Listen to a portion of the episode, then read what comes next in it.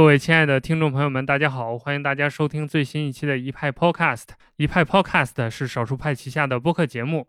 呃，今天我们请到了一位嘉宾，这位嘉宾有一些特别的经历。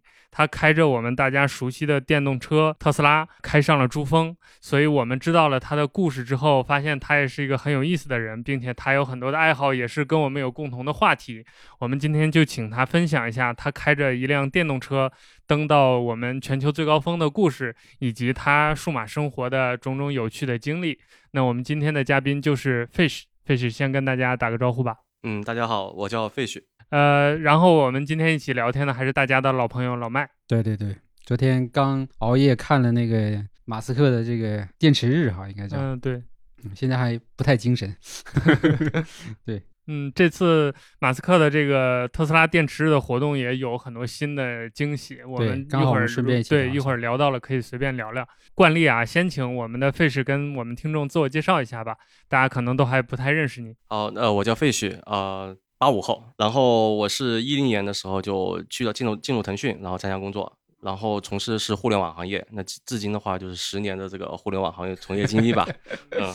我个人的爱好呢，就比较喜欢这种旅行、挑战、登山啊，所以说呢，这次开特斯拉 Model 3，我的目标不是去拉萨，那我一定是要去啊看看珠峰。那这个珠峰这个山，一般人是登是不太能登得上了，但是呢，咱们去一睹它这个巍峨啊，这是我的一个理想。实际上是到了哪一个位置？开到哪一个位置？珠峰大本营。珠峰大本营，它游客能去的最远的地方了，不能再去了。哦，再往上其实就到了专业登山的那个是的级别了，没错。大概多少米？那个高五千二百米，五千二。对，那已经。然后距离珠峰的直线距离大概是十九公里，就你目视它十九公里，已经很近了。十九公里到它的山脚吗？嗯，山顶。山顶。对，没错。看顶尖的话就是十九公里。但这十九公里要上去，啊，上去就不容易了。那所以你们当时在那个地方，应该是看珠峰的峰顶，应该很近的吧？就感觉近在咫尺的那种感觉。嗯，是的，没错。然后眼睛看的比我照片拍出来还要更近。我也不知道为什么照片拍出来总觉得会偏远那么一点点，可能是照手机的这个这个开广角的一个啊，对，可能是广角或者说那个，有可能有点这种感觉啊。但人在那个时候呢，会特别。会更震撼一点点，对，而且我去的那天的时候呢，天气很好。我我据说哈，包括我后面看别人的一些这种分享的时候，其实有有时候是看不见珠峰的，它有云雾啊什么的。然后特别我那天 天气还不错，我走的对，直接可以看到顶，非常清晰的看到那个顶。我的有种错觉，珍珠峰很难吗？有种错觉，因为很清晰的可以看到，如果有个人在那，我就能看见他这样子。所以说我是很清晰的能看到，就是眼眼眼前的一一一座山。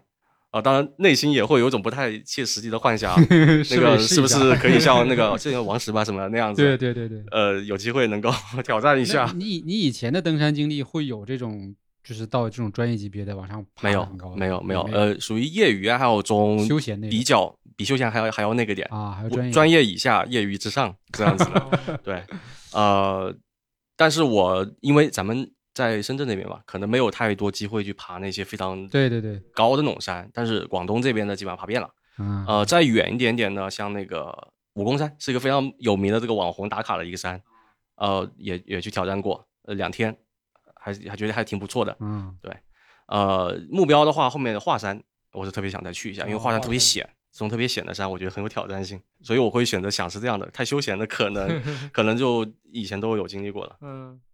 对，那其实我觉得聊到这儿，很多人肯定就有一个问题了，就是我们登山归登山，为什么你这次选择开一个电动车跑到那么高的山上去？就中间这个挑战是有什么原因的吗？呃，首先那个就是还有一个兴趣爱好呢，就是以前喜欢骑单车自驾游，也是从某一地去另外一个地。嗯，对，那个也骑了好几年，有比如说环海南，然后从那个。呃，韶关一直骑到那个叫什么 桂林，啊呃对桂林没错，以及就是在湖南的湘西也是翻山越岭骑到张家界等等这样的一些经历。然后西藏就是曾经有一个就是很热门热门的一个线路啊，就是骑行川藏这样子。现在也还有人天天在骑。对，没错，路上也有人在骑。那一一方面是随自己这个这个这个年纪的这个增增加嘛，然后还有就是一些时间问题，因为骑。川藏的话，至少得半个月起了，嗯，对时间的问题，所以这一次呢，我就想是用一种自驾的方式去挑战一下。但是呢，在那路上的时候呢，我也心里在想，以后我觉得还是得骑一次，有机会再骑骑一次，骑行到那个呃拉萨去。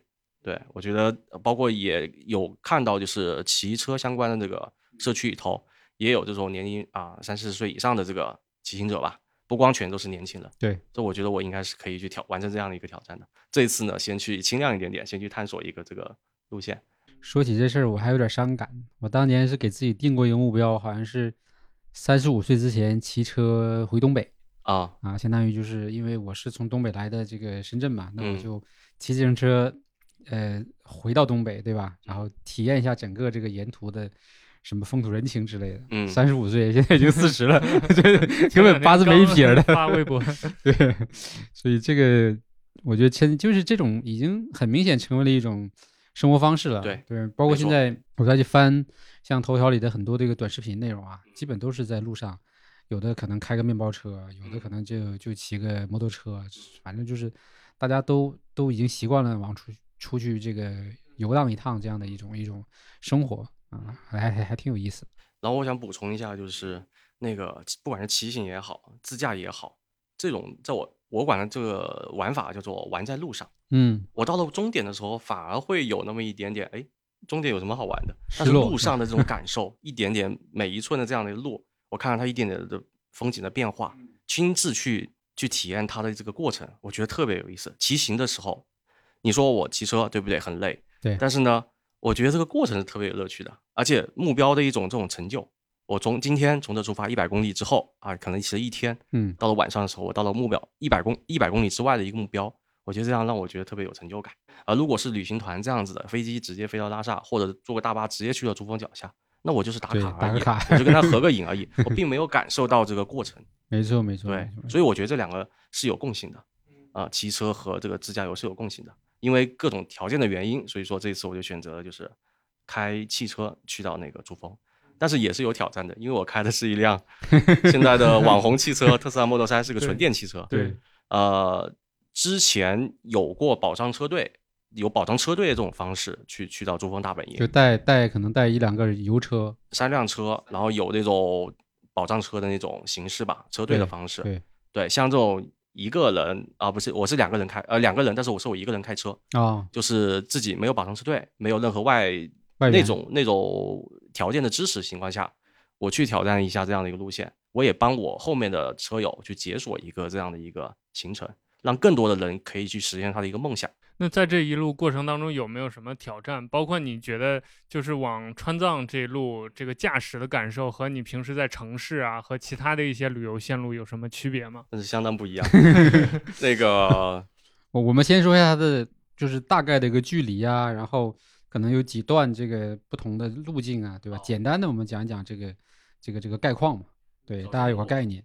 OK，首先从那个深圳开到那个西呃拉萨去，我得先到成都，从成都那边进去。对，从成都进去，其实可以不完全去成都。但是呢，成都通到川藏嘛，所以通常都是作为不管骑车也好，开车也好，是一个起点啊，是一个这种有有起有终这样的一个。如果我中间从一个其他不太知名的一个城市去，有点这种仪式感会差那么一点点。对，我觉得生活是需要一些仪式感的。所以我们从深圳到成都的话，大概就是两千公里这样子。两千公里，两千公里，没错。然后呢，从成都到拉萨的话呢，应该是两千五百公里这样子。哦，那边又两千五，两千五百公里，就是四千五。对，从拉萨去到珠峰呢是五百公里。啊，就五百公里。五百公里，然后我还要折回，对，这个就不说了，就大概是这样的一个行程。那就是基本上从深圳到成都应该没有什么特别的，也就全程高速了嘛，对吧？对，全程高速。从成都到拉萨那一段呢？呃，首先是开到那个一个叫雨城，叫雅安的一个地方。啊，雅安知道。对，雅安地震的那个雅安吗？是吧？呃。地震的不叫雅安吧？地震叫汶川。汶川，对对，但雅安后来也也受影响啊？是吗？对，应该是那个。哦，这样子。但是在我出发前的话，大概一周的时间，那边发大水，哦，就是城里面都淹了那种情况啊。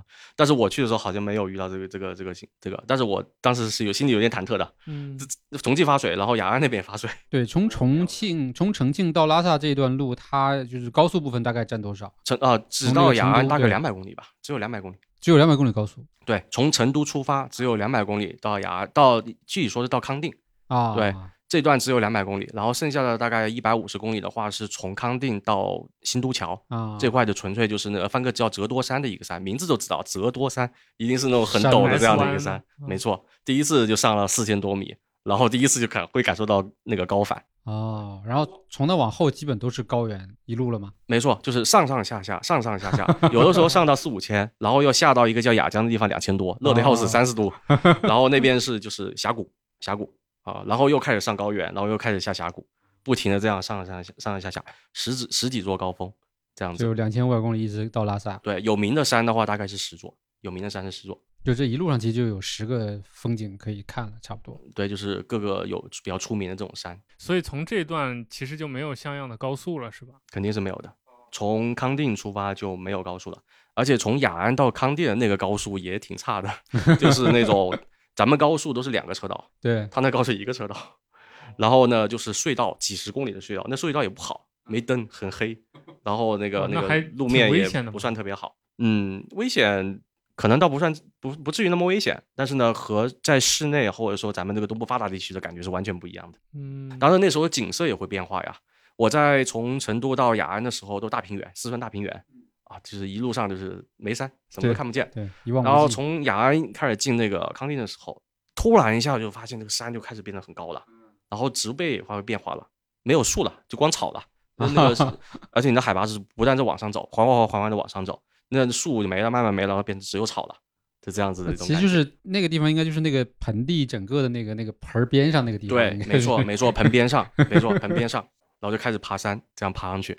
然后后边那五百公里是会更恶劣吗？那个没有没有没有，和大家预期的不太一样哦。因为很多人问我去珠峰是不是很难？那那个大家以为去拉萨啊难度是比如说一级，然后去珠峰可能难度难度变成两倍了。没有没有没有，从拉萨去到珠峰更容易，比从比从成都去拉萨要更简单，然后路况更好。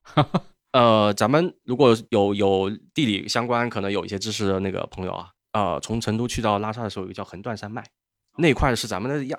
亚亚欧板块的一个挤压部分，所以那块的那个地势就是很多山。但是呢，到了那个拉萨出去之后呢，就有点像是大陆的腹地啊，有山，看起来像是个小山包，但其实海拔也在四五千米了。嗯，看起来是个小山包，整体，整体很高。然后路整体上比较平，大直道比较多，就是那种一望无际的大直道比较多，开的很爽是吧？很爽。然后这个不知道何博士说呀，然后限速五十开一百二，赶路没办法。明白，明白，明白。那那其实那这整个路程里边最最艰难的，或者说可能最危险的，或者说对对车损伤最大的，到底是哪一段啊？呃，艰难和损伤大是分两种不同情况。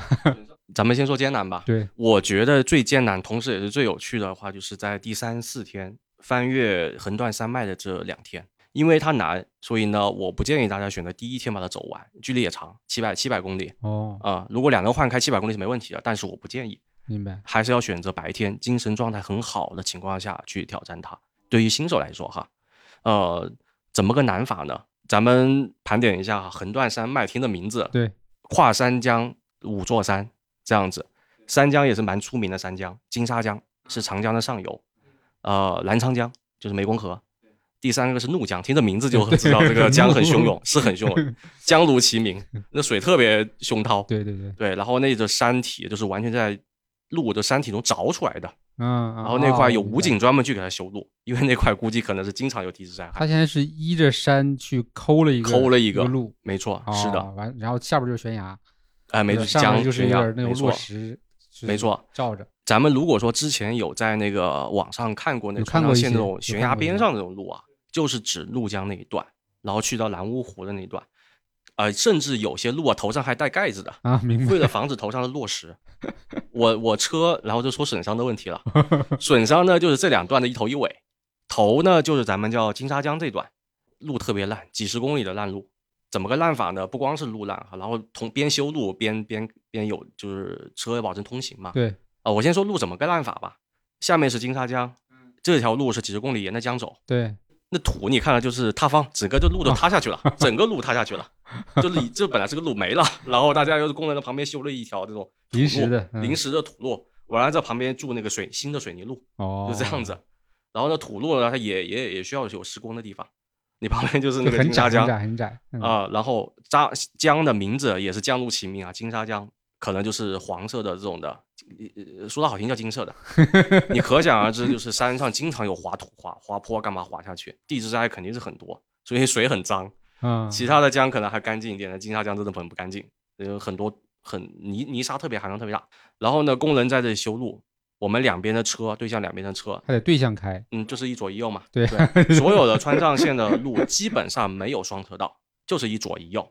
然后工人修路，咱们两边就是等着错车。嗯，呃，先等着，工人干半小时，然后开始放行，你两边一边走，然后另一边再过去，然后只剩一条道了。呃，然后他。走完了之后呢，再拦住，再继续修路，就这样子一段几十公里的路，我走了两个多小时。这个底毕竟是修路，所以说对底对车辆会有一定的这个损伤。那但是还好的，车车还比较给力，呃，有些轻微的一些那种底盘托底，但是没有什么大碍，就刮伤。对，是的，这是咱们横断山脉的头，就给了一个下马威。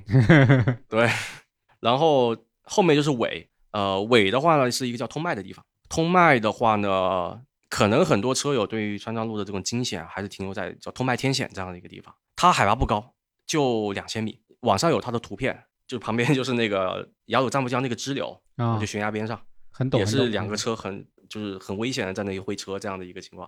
因为那个地方是那个呃欧亚板块的一个交界处，所以呢它就很多这种落石啊，很多这种塌方这样的一个事情。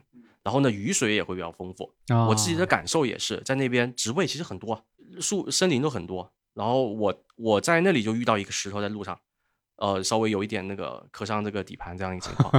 我是一个转弯，那太近了没看到。嗯，很多大大小小的石头，那能尽量避免的话就尽量去避免。然后甚至走着走着也有一个滑水的地方哈。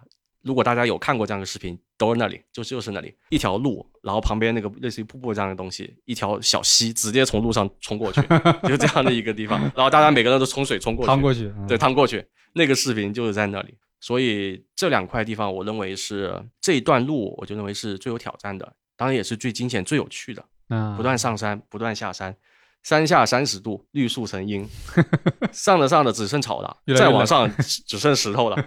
然后呢，到了五千多米，一开门直接缺氧，我一开门立即就晕了，就已经是醉醉的那种情况。然后下山开始开醉车，然后醉车，没错，就是醉车，就晕晕乎乎、晕乎这样子。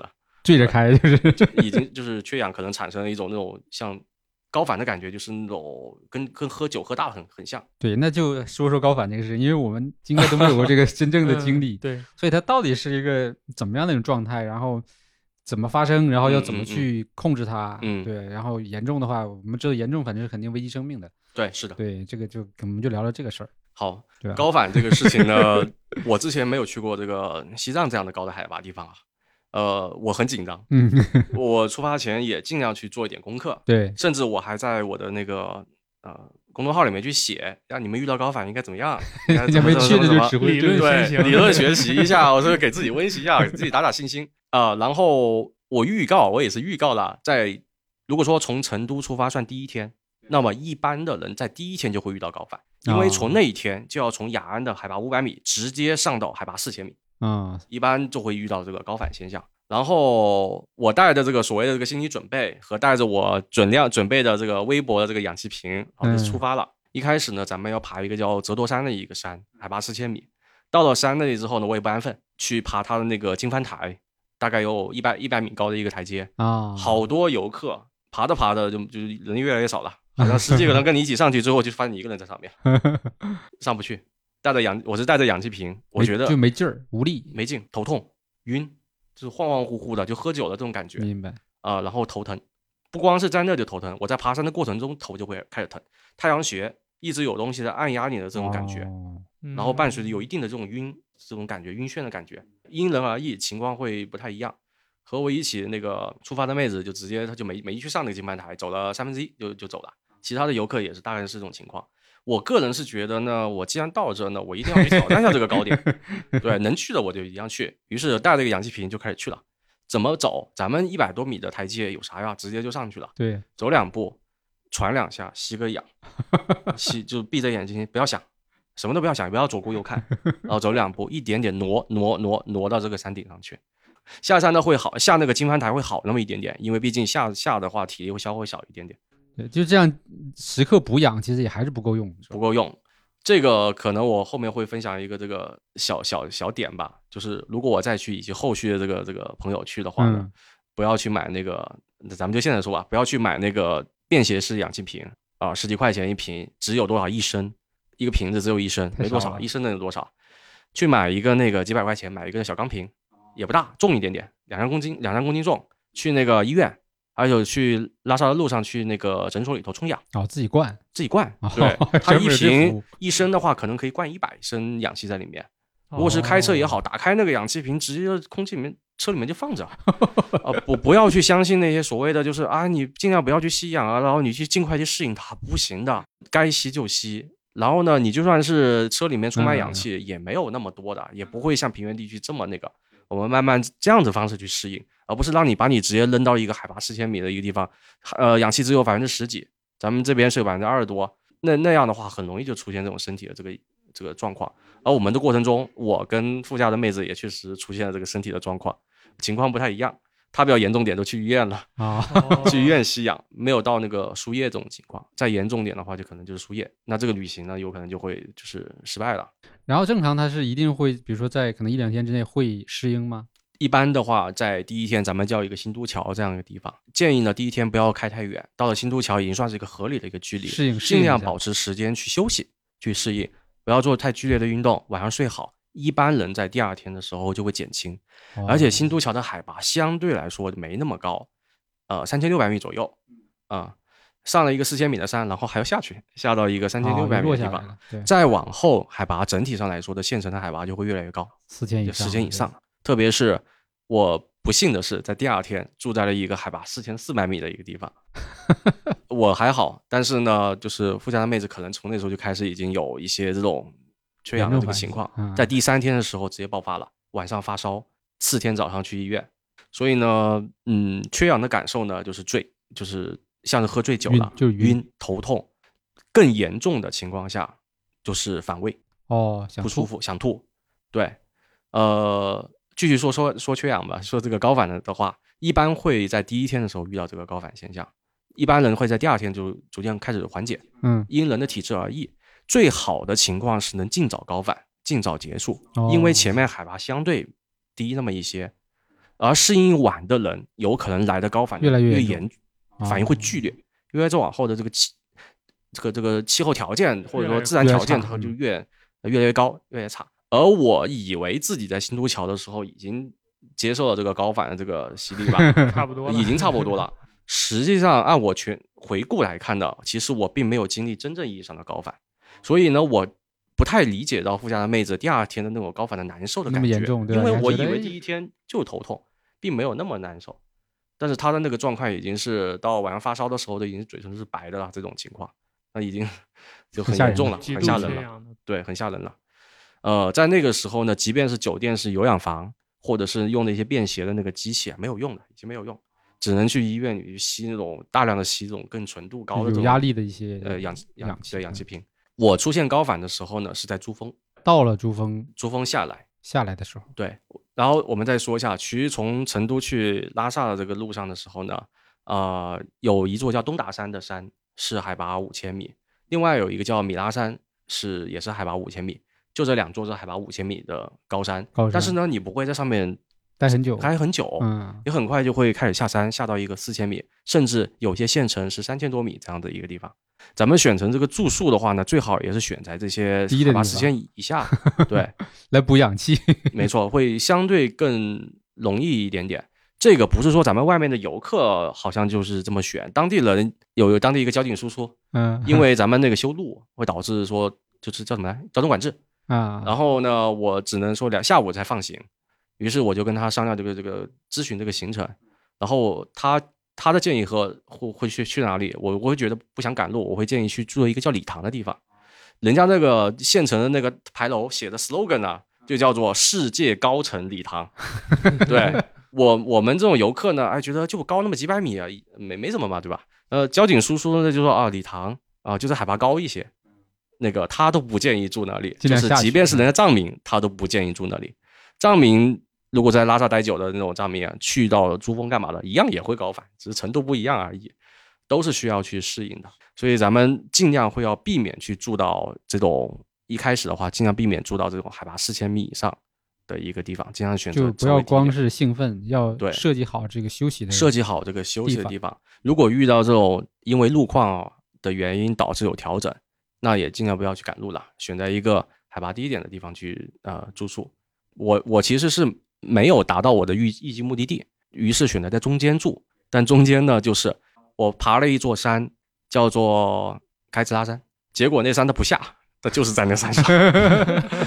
我开始爬一个叫做剪子湾山的一个山，然后呢，上了山之后，过了垭口，过了隧道，嗯，山上的隧道，然后进入一个大草原啊，好漂亮的。呃，原因为什么是大草原呢？那几个山都那么高。所以说它就不是一个上上下下的这样子，大草原，山连着，山连着，结果山连着中间有一个县城叫理塘，县城不大，条件也不算很好，然后以为不高，实际还是很高，然后就不下去了，就在那儿待着，然后住一晚上，很难受的那种。如果高反的话会会睡不好，睡觉也睡不好，对你人可能会出现发热啊这种的，就睡有睡。你后来是严重了到什么程度了？我严重的就是后来去到珠峰，那就一直是海拔四千米以上开始走了。呃，去珠峰的路上也要翻越五千米的山，到了珠峰的也要也已经是五千二百米了。我在那里蹦跶了两个小时，也是过于兴奋了，蹦跶了两个小时，在那里拍照啊干嘛的。然后我开始返程的时候，我不知道是不是因为我适应了这个高高原的这个情况，结果我开始往低的地方走的时候，发现有些不适应。就海拔它可能是你爬的时候不适应，结果你适应了之后，你下去也会不适应的。我们在下山的时候也会头痛的。对对对对。然后我我的严重到就是开始反胃呕吐。就是这种，而且是比我去第一天的时候，说新都桥的时候更严重的。呃，不光是坠车了，就已经是的人眼睛需要这种不停的是睁使劲睁眼睛，然后使劲睁开眼睛，就为了让自己看清这个路，就是这样的一个情况。好危险！而且那个路因为是下山是吧？嗯，你就理解为就是一个回形针这样的一个山，不停的回形针，有那么几十个，那么几十个回形针的一个路，也只能我开了。呃，当时我也是已经有一点这种很比较崩溃了这种的。我当时是说，真的我先开这个，我撑下去，撑到底下去之后呢，让那个副驾来换我开，开县城的路，那可能会好开那么一点点。对对，已经是自己已经不太能接受，就是能能坚持的这样的一个情况。我下到那个珠峰，就是相当于大概是四千米的位置啊，因为怎么下也都是有四千米的，还是没有好转。那我开始采用一种办法，催吐，去想办法让自己催吐，就呕吐出来。呕完了之后呢，就好很多了。它可能是身体的一种机能反应，对，释放了，它让你产生不适感，是让你避免去做一些更极极端的一些这个事情。对，我去释放掉这种感受的话，其实就身体就就就就就开始恢复到正常了，然后后面就没事了。哦，就是这么一个情况。对，没错，还有很难受，这个。一般不会想再去体验这个 第二次的这种感受，对，特别难受。喝酒喝多的感觉，喝多了，而且你还不不是想睡的那种感觉，喝多了还特别难受，对，上头。对，这个词好。然后那个那个山呢，就是最后去珠峰的那个山呢，它又是我说回形针嘛，一百八十度的这样的一个大转弯，然后呢，大概十几米之后又一百八十度一个大转弯，然后又这样转过去。就正常都都晕了，晕了，高反再加上都晕了，这样的一个路况倒是很好，路况还国家基建特别好，的路路面就特别好，然后车特别少，因为很比较少人再去那边了。对，这个其实很重要啊，因为你真的就一时一冲动上去了，其实还应该还是有一些因为这个事情出现这个对啊生命危险的，应该是也有的，有肯定有这样的人，对呀，就是可能就或者要不就是。住院住几天，或者是有没有救不过来的，我不知道。有没有我我知道有，比如说著名的车评人啊，旅行的这个韩露啊，大老师，他 在第一次开那个理想 ONE 去走那个阿里北线的时候，啊，那他就第几天的时候遇到这个较严重的高反输液，直接导致他那一趟的这个行程是取消掉了，取消掉了啊。于是今年的上半年的时候，他去走了第二次，对对对，这次成功了。所以呢，即便是有这种团队保障的这种情况下，也也也会遇到这种紧急的情况。它毕竟是一个很强的外力嘛，就你即使有保障，它而且这种应该也是老司机了，经常嗯开过这种路线的，去过不是说以后就再也不会遇到了，那有可能第二次的时候还是会遇到，咱们就尽量做好准备。我刚刚说了几个点，规划好行程，避免在高地区居住。带好足够的氧气瓶，靠谱的氧气瓶，去，然后另外就调整心态，然后在珠峰上不要去像我这样子蹦跶两 嘚瑟蹦跶两小时，这个超出了这个体能的这个这个极限。嗯，对，那刚好说到住了嘛，那你其实这个住是跟你的充电应该是紧密相关的嘛。所有人可能的疑问都是这个电怎么搞，对吧？没错。你那我们可能说，第一可能超充肯定没有那么多的，没有，对吧？那然后酒店里面肯定有一些是会。就是那些住宿的地方可能会配一些，嗯，那可能还有的就是你要自己带那个随车充，对吧？是，但是在这中间还是有很多的，比如说你要选址啊，嗯，规划中间的这个这个路路路线啊，对吧？你不能趴窝嘛，对吧？你也没有保障，没错，趴窝你这叫拖车这这就要命了，对对。那然后还有就是充电的时间问题，嗯，因为你如果用普通普通充的话，怎么也得充个充满得十个小时吧？是要。那我们就说这段东西是要怎么去？呃，规划和解决的，然后是那边已经有了一些现成的设施，或者说已经有了可参考路线，嗯，对吧？那中间这个这个是不是有一些什么，比如说焦虑，比如说就剩个嗯十公里就没电了，对，有没有这些故事？我觉得这个可能是重点，就是大家关心的东西。首先是这样的，这个行程呢，咱也不是说我今天想到明天就去了，这个行程我是从去年九月份的时候就开始关注了，然后呢，那个时候有开始有那个 Model S 的车主。然后就开始去探索，就摸索，呃，摸索这样的一个路线啊。然后以及就是在我前面去的这个车友，他们的可以这么说吧，每个帖子我都仔细去读过，嗯，并且呢，我把他们的充电条件，在什么地方住的，有比较好的这个特斯拉的这个全都梳理出来官方充电桩啊，它其实不叫不是官方建的，但是是酒店购买了他们的这个授权那个充电的那个那个八千块的那个。啊，对对，没错，那种三箱电装，对对，然后去安装的，提供给这个特斯拉的这个车友去使用的。这个我知道，嗯，对，然后去梳理了一个表格，这个表格呢，我我觉得还是每一个县城，我都把那种主选的这个方案，就是比如说酒店带的那种三项电装比较好的备选的方案，比如这个县城它没有办法，那么它是以前的车友是在哪里去啊接的电，或者是一些这种听名字看起来。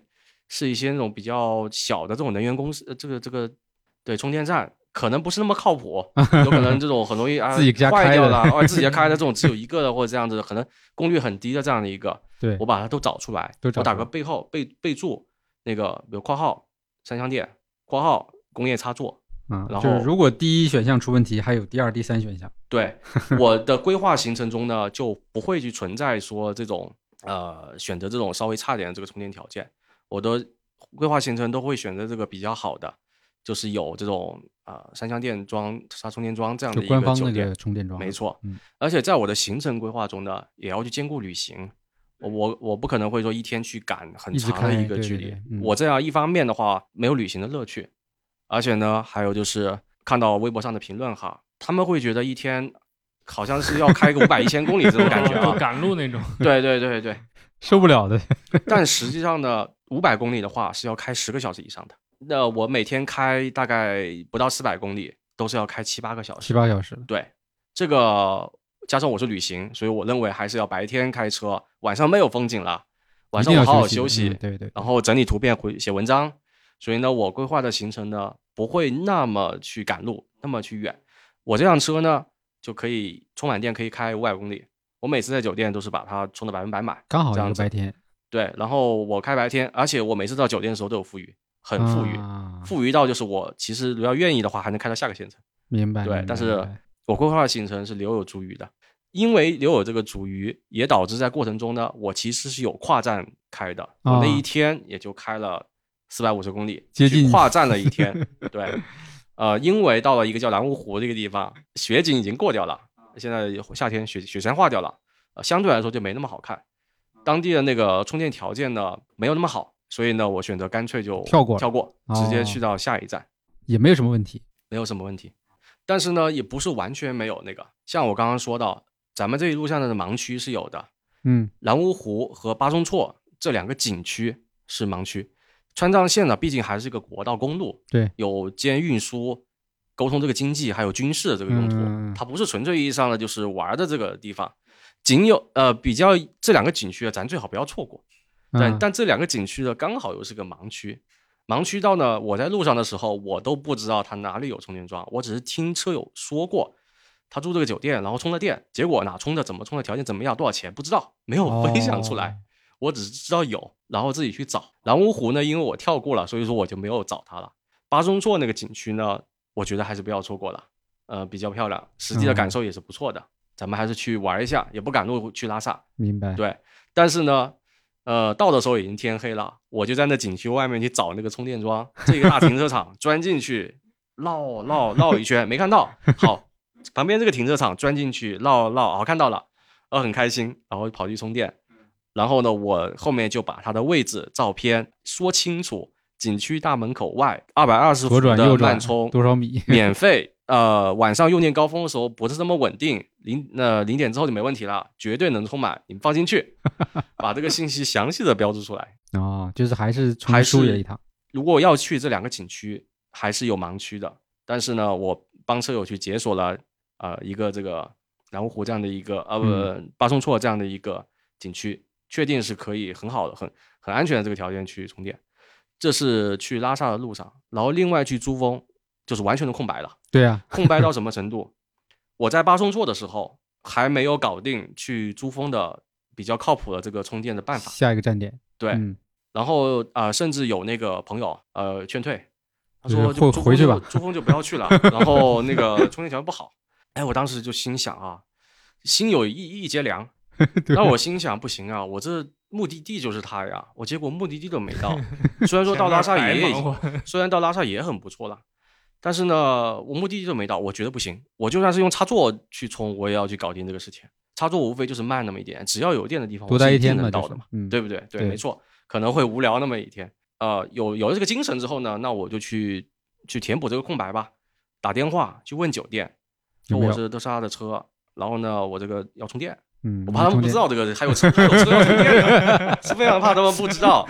这个这个这个一句一句的说，我是特斯拉的车，然后是要充电的，而不是直接说我我充电什么。他我怕他不知道有车搞错了，对对是的，有你手机要充个电，是的是的。然后呢，能不能去帮忙协助，就是那个接电，然后我用那个呃便携充机充电啊？好在他们还是懂的。啊呃，问问经理，对，经理一听 OK，然后联系好他们那个那个电工可以弄好，我就放心的就去了。当然我还是那个路，我不是一路去赶路，我是玩嘛。我先去了羊卓雍措，也是个景区，呃，西藏的三大圣湖之一啊，特意绕点路，呃，六十公里的山路吧，去去玩一下，然后再去到一个叫日喀则的地方啊，刚刚以及刚刚联系的这个酒店去解决这个充电。好，然后呃，这个时候去。距离珠峰大本营还有三百五十公里。嗯，对，我以我的车这个续航能力的话，我是可以从出发是直接上珠峰的。对啊，对啊，所以已经没问题了。对，我至少能到珠峰了。对，是的，继续往前走，到了一个叫定日县的一个地方，现场找找酒店帮忙解决充电。我就刚刚说了，不行我就先上珠峰，下来找个插座，对吧？但是呢，如果能有条件的话，我当然满电满电储备好这个这个这个情况，而且我到了下午去珠峰，一方面有可能有。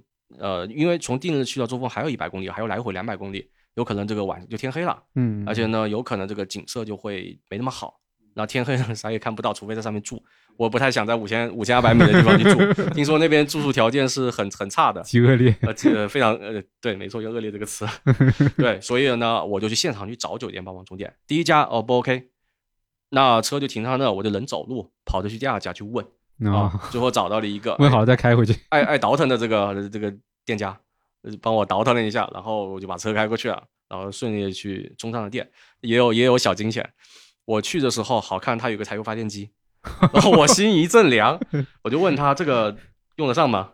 他说这里有时候会停电，心心里一阵凉。还好我那天是是是一切顺利。然后这也分享一个小插曲，就在前两天，有辆那个摩托车的一个车主。啊，呃，跑去了，到了定日县，结果遇到县城大停电，停了一天了。然后后来，呃，可能后来来了，然后耽误了一些行程，就在那待着呗。他去珠峰的时候已经是夜色了，已经快夜色了，就而且有有云雾，珠峰已经只能靠想象了，完全看不见了。这就是属于是一些突发情况会导致的一些这种这个这个这个意外吧。那实际上就是那个从拉萨到珠峰那五百公里，对，那你你相当于中间你冲了几次？呃，一次。如果我不去羊卓雍措的话呢，我是可以从拉萨直接去开到珠峰，对对，开到珠峰脚下的定日线的。没错，我中间的话是因为去羊卓雍措绕了一下，于是呢，我选择在日喀则去补了一次补了一次。对我当时到日喀则的时候还有一半的电这个电量啊。然后珠啊珠珠峰脚下有个定日线，定日线那个地方是可以，那里我就住宿一晚，第二天早晨以很好的状态去上珠峰。那那那从那个线到珠峰有一百公里，一百还有一百还有一百公里，没错。哇，这这这里网上有个小吐槽哈，呃，网友吐槽的，但是我不太认可，是这样的吐槽的，呃，他吐槽就是说啊，把这个珠峰公园，那个叫珠峰国家地质公园，嗯嗯，修到一百公里外，就是为了收门票收高一点，然后门票大概不便宜，两两百多万应该是一个人，呃呃呃，准确说是一辆车，呃，四百块钱含司机，游游客再加上好像是两百块钱一个人，对，不便宜，网上网友就这么吐槽。但实际上，咱们去走一下这个路呢，会发现那那个那个，因为距离很远，而且要爬山。我刚刚说那个回形回形针样的这个山，就是那路面也修得很好。那这个基建投入是很大的，能保持这么好的一个路况，让你可以该花的，该给的。对，没错。啊，那其实就是说，你你相当于是就是那那一百那两百公里，就是你去一百回一百，这个车是必须要保证的，你要不然你就扔在路上了，你连充电地方都找不到。从定日线到珠峰嘛？对，没错，没错，是的，是的。我当时实际的情况是在定日我就充满了，然后呢，我去了珠峰，再下珠峰，没有在定日再停留了，直接开回直接开回日喀则。哎，那以你的观察，就是你在跟这些酒店啊工作人员沟通的时候，他们对于有电车来充电这个事儿是怎么样一个状态呢？是觉得哎挺新鲜的，还是说？啊，习以为常了这种感觉。酒店的话是习以为常，因为他如果有电桩这个情况下，他他他肯定是有车有去过。对对对，没错。呃，虽然我在一路上哈，我这个同方向，我好像一辆电车都没遇到过，但是我的前后一两天，那还是有其他的那个呃车友吧，去去上下的。对，没错。我也看到有厂商在那里去测试车。哦。呃，哪吒。还是一些什么样的一些车？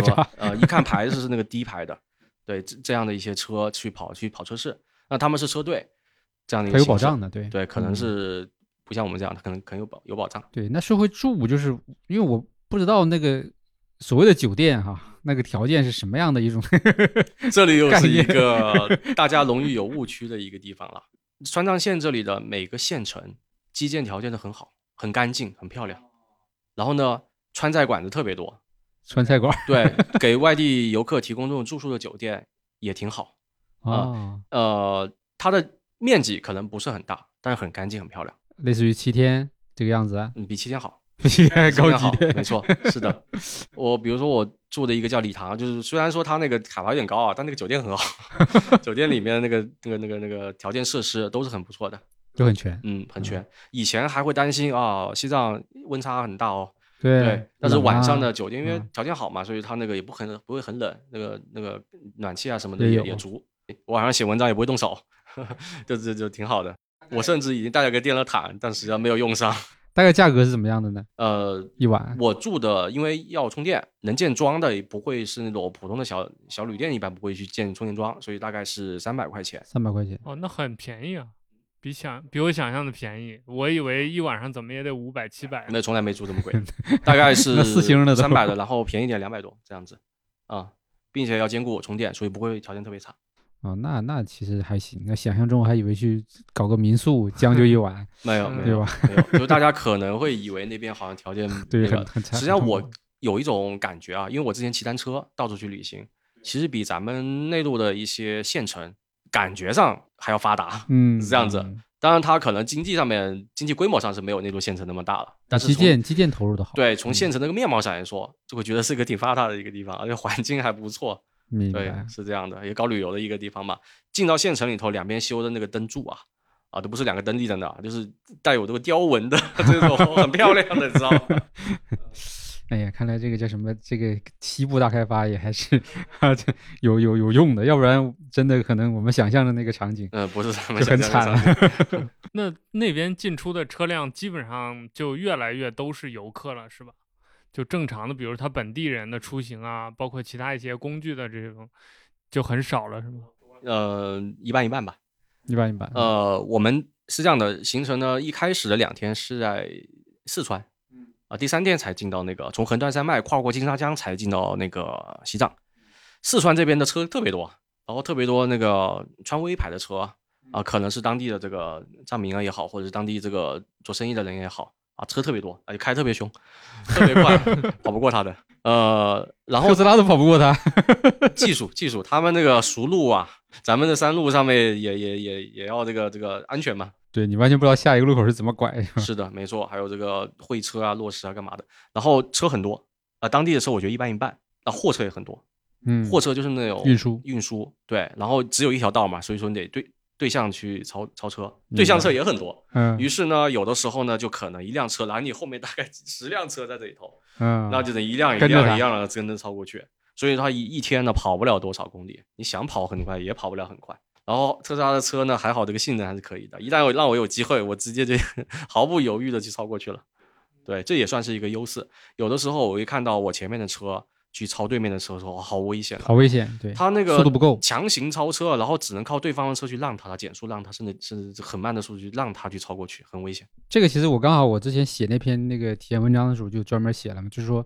这个速度这个东西到底是有什么用？其实它不是说让你来用来飙车呀，或者是干嘛的。没错，尤其是在这种超车的时候的这种就是安全性。是的，没错。嗯，还有就是有的时候，有的时候就叫脱困呐、脱险。比如说可能后边的车可能来袭了也好，或者说可能大车有一些什么意外的动作，那你一下子就可以穿出去啊。这个时候就是保命用的。嗯嗯。这个东西其实很多人其实他他不开车，他只是从看的角度就觉得，哎，你们就为了要那几秒什么什么三秒这个百公里就就炫酷对吧？就是炫技。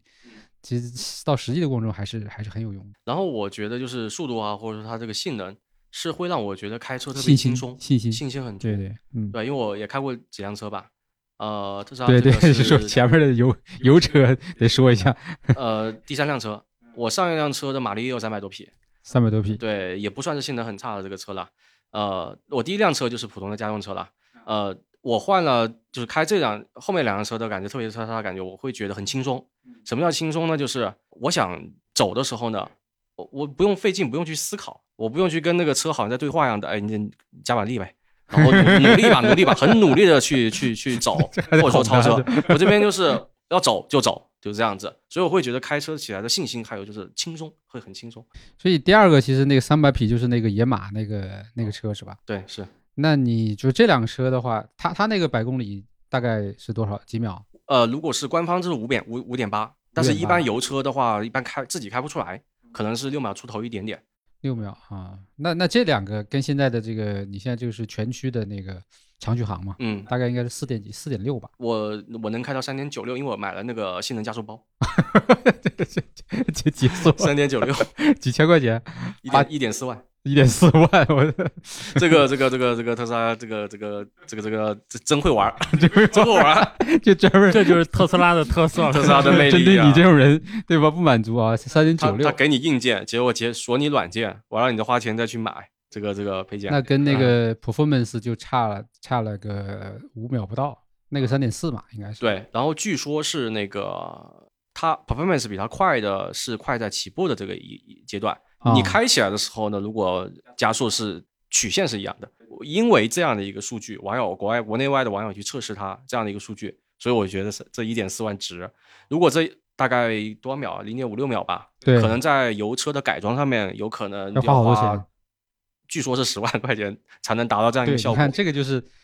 不同的角度去看了，我们普通用户就觉得我干啥呀，花花一点四万要这个零点几秒。但是你从那个玩家的角度，从传统玩燃油车、玩性能车的角度，这是极超值的东西，可以这么说吧？就性价比是很高的一个东西。那你你你前面那个车跟现在这个车你再比起来，就是这个性性能差距会明显吗？呃，明显，因为毕竟这辆现在这辆车是电车，电车，它在起步的那个前面的这一段会很恐怖。然后 就是怎么讲呢？就是前段的这种加加速感是很强的。油车是必须有一个有点酝酿的。对，这边没过程，直接就是直接高潮这样子。直接高潮。然后呃，挺恐怖的，就是那种灵魂跟不上速度的这种感觉。明白，因为我也是前两天才才敢去找了一个空地嘛。哦。就一脚踩到底那种啊，才才敢。平时其实是不敢的，大马路上谁敢一脚踩到底啊？我吓死人！那在这个呃，就是你游玩的这个过程当中，你对特斯拉的表现怎么样？包括驾驶啊，包括操控。刚才我们前面其实已经聊到了，整个这个线路，你觉得它是一个负担还是一个帮助？我觉得是超级超级大的帮助，这个不用说。然后呢，就是而且让我对这辆车的这种操纵感啊有更高的认识，而且甚至改变了我一定的驾驶习惯。嗯，对，这个可以慢慢说一下。咱们这个路哈，看地图上面不放大的话呢，甚至你放大到视线这个级别呢，也都看得有大大知道。你真的去走起这个山的时候呢，发现呢，它那个地图上看起来就是一团肠子啊，密密麻麻，弯弯曲曲，绕的不停在那里头。啊，然后并且这个路面有可能是坡很很很很斜度很大，明白？这样子就是又是弯又是坡，就混合在转弯的时候还是斜斜的这样子，还有侧对，然后下去在一百八十度转过去这样子。我说一个小技巧啊，开车的时候找一辆车做你的撩机，跟着它，找辆不要太慢的车，快一点的车做你的撩机，跟着它大概一两百呃一百米这样的一个位置，当对象有车超车或者是有紧急情况。转弯的时候，路面是个坑，炮那个炮弹坑，烂的路，他帮你预警减速，你哎有事了，咱们那个得跟着他，是非常安全的一个这种开法，就不要自己往前冲，自己往前冲了就遇到我在通麦的时候压石头那个事情。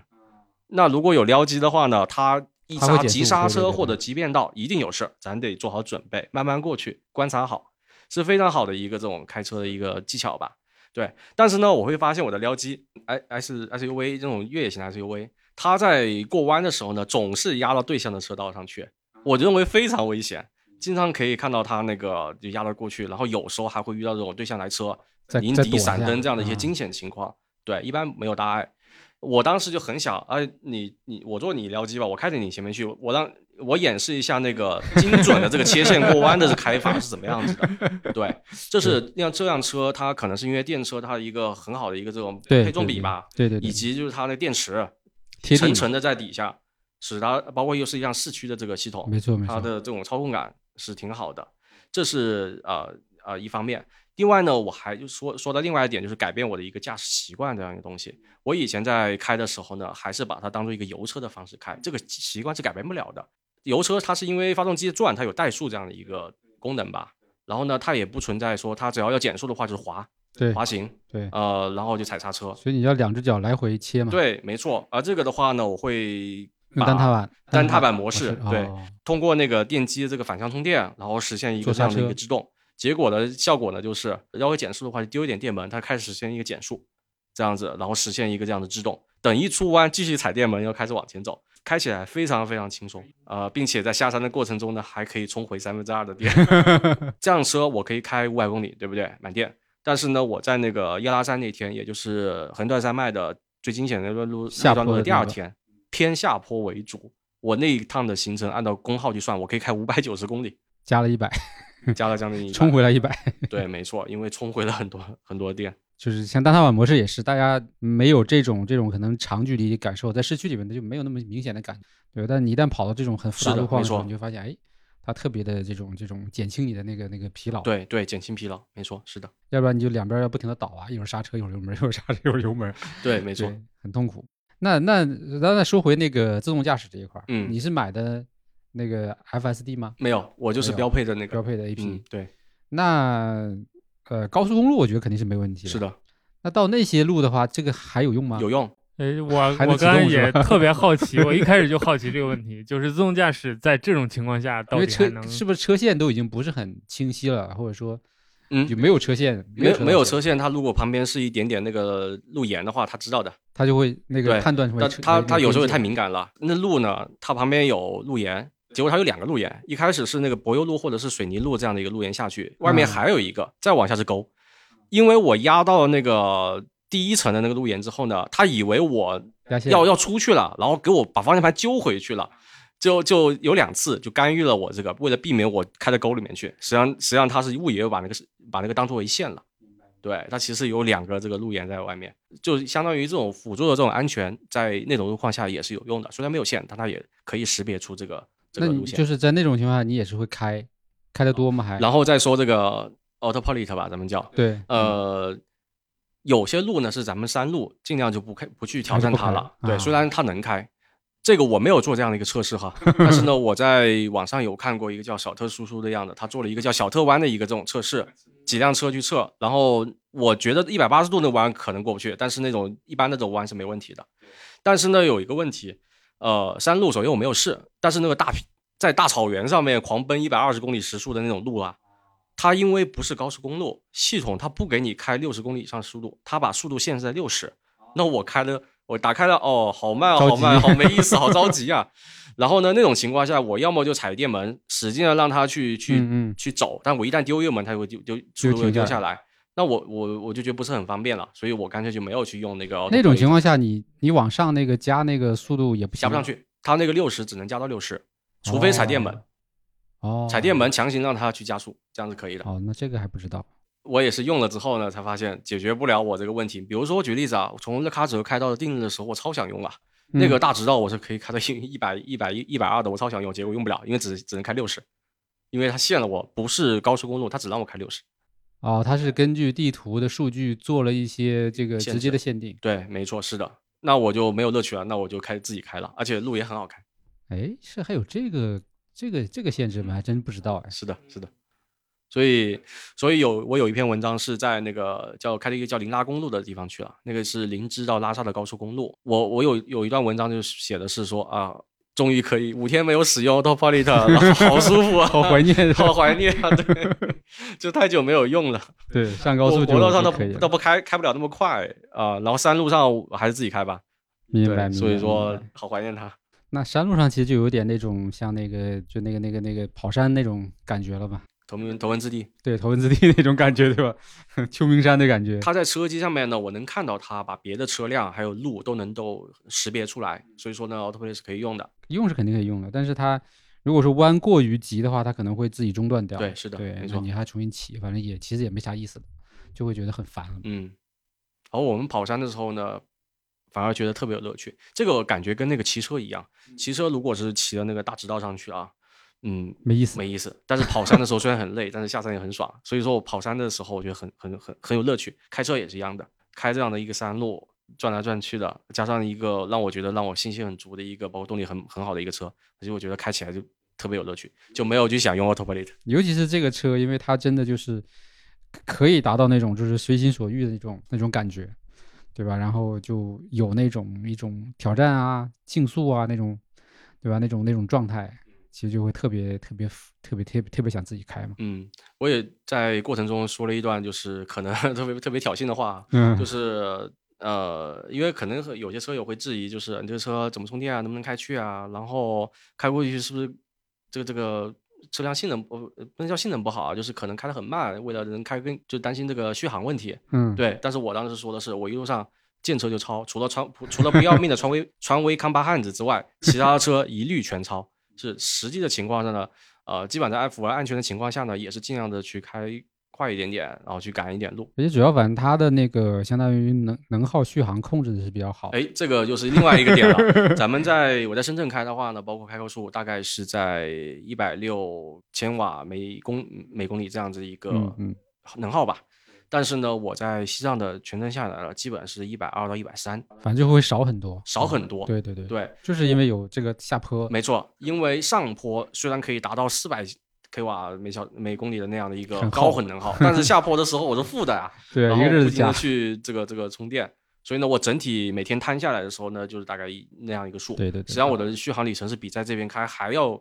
更长的，更长的，这也是一般没有去过想不到的一个。我也没想到，没错，是的，对，都会以为说会很爬山会很耗电啊，这样子。是，还有下山呢，没想到这是。车到山前必有路，这必须得经历一次才有这样整个的一个过程。嗯，其实我们节目到最后了啊，我想我们飞车给我们听众分享一些比较实用的你的经验和技巧吧。就是可能大家听了这我们说了这么一套挺热闹的，然后可能有的听友也有自己的电动车或者想买，呃，包括很多人也想进川藏，也想试一试。那你这一路走过来，有没有一些像刚才其实提到了一些这些使用的技巧啊、心得来分享给大家？我这我前段时间有篇文章，也就是有总结一段，就是路况包括这个这个的一个文章哈，其实有提也提到一嘴治安这个问题。我觉得整个西藏的路上的治安和我之前看到的文章里头也不太一样。我之前看到的文章里头是这样的，会有小朋友去拦住这个车去要东西啊，或者这样的一个情况。但是呢，我这一路上面一个都没 有，有有当地藏民去兜售东西，你跟他说不要，他就不要，他还说一声大哥一路顺风。哎，还是不错的，这个还不错的。呃，唯一在一个叫加措拉山的一个地方，是在。去快到定日县的那边，已经进入到珠峰地质公园附近那块，呃，有一个藏民兜售那个所谓的这个狼牙这样的东西。我我想说啊，对，刚好有个经验了，碰到这种死缠烂打这种兜售的这种人呢，你就不要去理他。嗯，他一开始和你去打招呼也好，套近乎也好，问你这问你那，就不理他，他就会去找别人。嗯啊，但是如果你跟他说了话之后呢，他会不停的去去去尝试去那个，但是呢。他们我觉得哈不会去做那些事情的，因为我觉得一路上的这个治安是挺好的。包括我在新都桥遇到的有那些养马的那些青少年吧，藏族青少年，嗯，他去让你去骑马干嘛的。我听店家说有别的游客啊，可能跟他有一些纠纷，嗯，呃，比如说一小时多少钱，结果回的时候马可能走得慢了一点点，结果他要多收点钱。好，这边呢直接就报警，因为他听到报警之后呢，钱也不要了就走了。嗯，结果警察把他们叫回来去对峙，最后他们按照原价就给了他那个游客给他钱，哦，所以他们其实还是不敢去太过分的去这样子。咱们保护自己的话呢，就啊，如果自己对那些藏民兜售的东西不感兴趣的话呢，也就不要去去过多的去聊了。对对对对，一般的情况下面，他们也就是询问一下这种兜售，不太会去做这种强买强卖这样的一个事情。而且咱们其实一路上啊，即便我去的时候不是这个旅行的高峰。在大概九月底到十月份的这个时候是旅行高峰，看酒店的这个满住率的情况就知道了，游客也不会特别少。咱们去选择这个垭口去停留车的时候呢，不要去选那个没有没有那个没人的地方。对，呃，如果没有人又有可能你觉得有有有藏民牧民在附近活动的话，你觉得不安全的话，咱们就不要去选择在那里去停留，咱们去选择就是。呃，游客多的地方去，就有照应一下，对，有照应，对，没错，大家都看得见啊。但是呢，也不用过于担心，我也会在路上去，比如一个小溪或者一个什么旁边一个小草原干嘛的，很漂亮，呃，四周也没人，那我就站着停啊，没有关系，没有人会去来找我。呃，我觉得还整体上来说也是很安静的。咱们我这路上呢，也会遇到很多这种藏民的村庄，对吧？也没出现说村庄里头那个有有谁去拦着你这个路啊？除了那个牛羊马这个赶赶路的牧民，这是这是有。我每天都会每一天啊都会遇到三次这样子一个牛羊 拦路的一个情况。这个情啊，这里有一个小技巧了，碰到这种牛羊拦路啊，咱不要去抵喇叭，打双闪，因为你后面很快就会有车。打双闪，慢行，防止后边的对撞过来，防止后面没看到、没留意到。对，然后咱们让那个牛羊慢慢的去绕过去，这样子千万不要去拧底，有可能会惊吓到这个动物。对对。如果发生碰撞的话呢，呃，或者是动物的这个受伤的话呢，有没有人会跑出来，我就不知道了。对对对对。我有的时候在路上会碰到一些迷途的牛，下面的雅鲁藏布江是两千米，九八山是两三千八百米，在一个半山腰的可能大概三三千三百米的地方，居然有头牛在那里头。它是干嘛的？它是干什么的呢？为什么它那么热衷于爬山呢？那有没有可能是一些这个牧民放一些牛在这里头，故意制造一些这种小的一些这种事故？我不知道。但是咱们只要注意好自己的这个这个这个路况吧，保持就是呃保持这样的一个对路面的一个注意，嗯，不要去发生这样的一个不愉快的这种事情。我觉得应该是没有问题的。一些很恶劣的这种的，我觉得应该是不会有的。呃，我没有遇到。我觉得大家注意好，不要去啊规避这些问题。我觉得可以可以保证这个旅行旅行的这个安全。因为整体来说，其实那些那就是少数民族嘛，其实他们也是比较淳朴吧，就相对来说。然后我我我这也分享一个点哈，其实我一开始到新都桥之后呢，我就觉得我遇到了淳朴的事情，嗯啊，所以我觉得对少数民族，我呃觉得还是比较信任他们，觉得都大部分大部分来说呢，都是比较那个淳朴的这种啊。我遇到是这样的一个事情。我因为新都桥那边封路，导致我没地方去了，我只能在附近玩。于是呢，我卡到一个叫江巴村的一个地方，根据交警叔叔的指引，去到一个江巴村的地方。结果那里也遇到了小桥被塌方给冲塌了一个情况，我不知道路怎么去走了。然后那些越野车就开始走那个泥路就过去了。我不想去挑战那个泥路这样一个，我不知道前面还有多少这个烂路。对对，然后呢，我我我就没办法，我又去不到那个塔公草原那样一个地方，我就旁边有一个牧民，哎，他说那我我我帮你，我带你带我去走一条小路，就可以继续走。我当时其实也挺忐忑的，对，他会不会找我要钱呢？我想，我当时已经做好准备了，要钱我就给我五十块钱呗，对不对？咱们也就当对这个西部地区做点贡献嘛，对不对？这个应该合理的啊，对，好也帮了我忙，是不是？他开了我大概带了两三公里，然后好到了一个桥这里，他说你继续往前走，然后大柏油路，然后按照导航就可以了，对啊，然后他就走了，而我什么都没有那个，然后我就只能就感谢他了这样子，然后后来回来我就在文章里写了这样一段，交警叔叔帮助我去走了一条非常风味。漂亮的大草原牧场这样的一个路啊，不算什么常规的旅游旅游的路线。然后呢，当地的牧民又帮助我绕过了一个这种塌方的一个小桥的地方，然后去去走到那个草原上面去。对我觉得还是挺挺淳朴的。对，这个确实是因为就我们因为在网络上很容易形成就是以点盖面嘛，对吧？没错。哎，发生了一件什么事情，大家就觉得啊，这里都是有问题的，都是坏的。但其实很多时候确实是就是你首先要有一个相互的尊重嘛。对，因为尤其是你到那个地方，人家有他们的信仰，对吧？对，自己的生活习惯，对吧？那你你不能一上来就觉得，对吧？我从城市来的，对吧？我现代人，然后动不动的就有一种可能，包括说话语气啊什么的，可能都会有一些冒犯之类的。这个我觉得其实确实有很多时候是自己的问题。对，是的。OK，那我们今天就聊到这儿。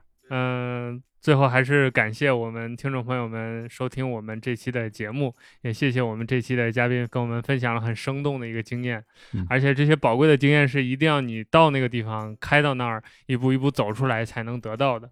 啊，我相信我们听众听了这些故事也会很有启发。或者甚至有想自己开车去旅行的冲动，嗯，那大家如果真的有这样的冲动，那就现在开始买车、开 车，准备你的下一次旅行。我们也会把这期节目提到的一些经验呀、一些链接啊，附在节目的 show note 里面。对，我们的听众朋友们可以在我们少儿派主站的这个。